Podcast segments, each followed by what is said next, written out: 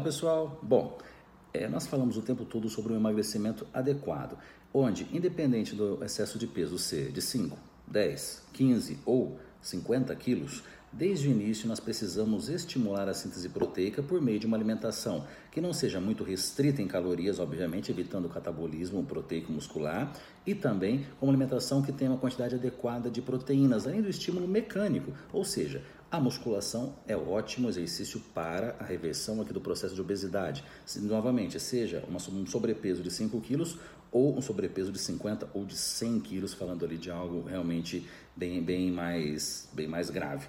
Agora, será que isso sempre acontece?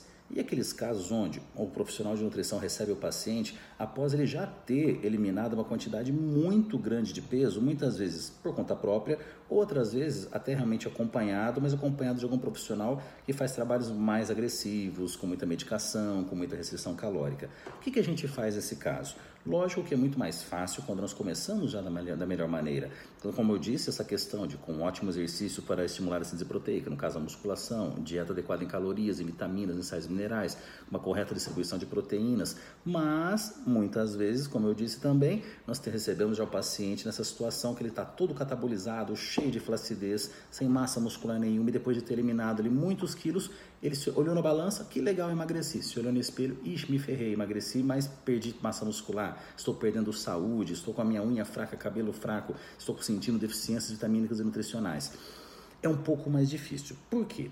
Porque o trabalho para se ganhar massa muscular, para se tonificar a musculatura, exige um tempo não somente para que ele tenha o seu efeito, mas principalmente existe um tempo para o aprendizado. Então vamos imaginar um obeso que começou a fazer musculação no dia que ele decidiu ali que mudaria de vida. Ficou lá um ano emagrecendo, mas fazendo musculação. Além dos benefícios da musculação durante esse período, foi um ano de aprendizado.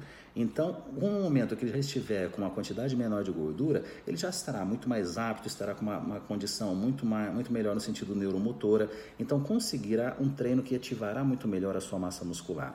Agora, quando a pessoa não faz isso, a pessoa emagreceu 50 quilos à base de dieta restritiva e atividade aeróbica, ela vai ter que começar uma nova plataforma de treino, o que vai levar muitos meses, não de novo, não pelo resultado, mas pelo aprendizado realmente desse tipo de exercício porque a musculação é muito complexa. Quando eu falo de uma musculação de verdade, ela é muito complexa, diferente do que a gente vê nas academias, o pessoal fazendo exercícios sem qualquer tipo de consciência corporal e com o celular na mão. Estou falando aqui de uma musculação de verdade. Isso leva um tempo para aprendizado e esse tempo muitas vezes é perdido, onde o indivíduo está ali emagrecendo só fazendo atividades aeróbicas.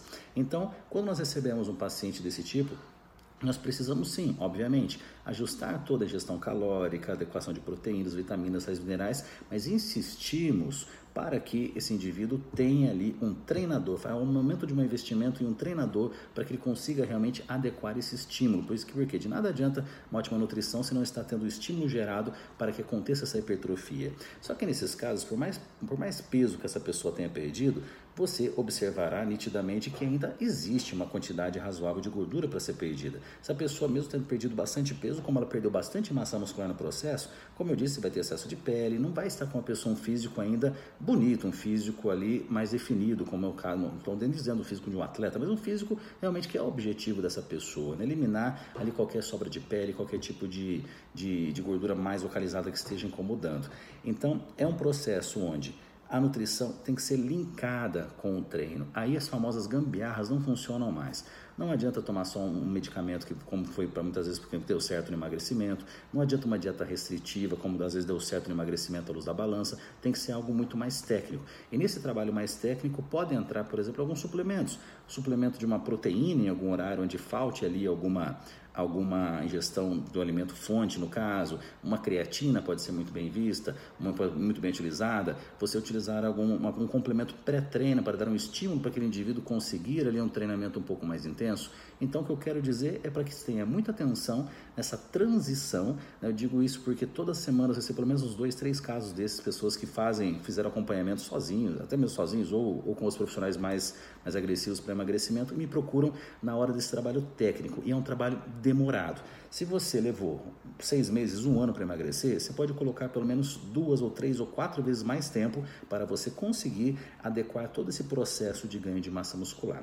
Mas é aquela história: o tempo vai passar de qualquer jeito. Então, a gente não precisa ficar preocupado se isso vai demorar um mês, dois meses, seis meses, um ano. O tempo vai passar. Então, vamos aproveitar da melhor maneira esse tempo, fazendo um trabalho ali de maneira longitudinal. Só que eu sei que é bem complicado para a pessoa que está acostumada a emagrecer rápido, ela ir tonificando a sua musculatura de maneira mais lenta, mas é um tempo realmente necessário. Não tem como nós burlarmos a fisiologia, sendo que é até possível reduzir um quilo de gordura por semana, mas é impossível ganhar um quilo de músculo por semana. Se a gente conseguir ganhar um quilo de músculo por mês, nossa, já tem que ficar feliz com o resultado. É bem diferente da velocidade com que se faz um trabalho para emagrecimento, isso falando de emagrecimento de maneira ainda correta, eliminando-se gordura. Agora, imagina alguém que está acostumado a toda, toda semana subir na balança e ver 2 quilos a menos. Então fica difícil aceitar que está entrando agora em uma fase diferente.